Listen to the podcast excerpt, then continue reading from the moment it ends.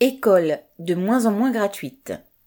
En cette rentrée où le prix du matériel scolaire a déjà augmenté de façon choquante, de nombreux établissements scolaires demandent aux parents de fournir eux-mêmes le papier utilisé pour les photocopies.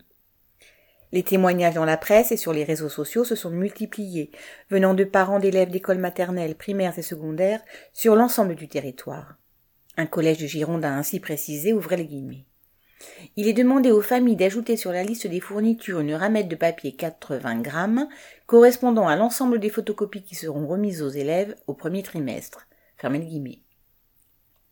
Les directions d'établissement qui ont cherché à se justifier expliquent qu'elles n'ont pas anticipé dans le budget la hausse du prix du papier ou qu'elles ne parviennent pas à trouver un fournisseur.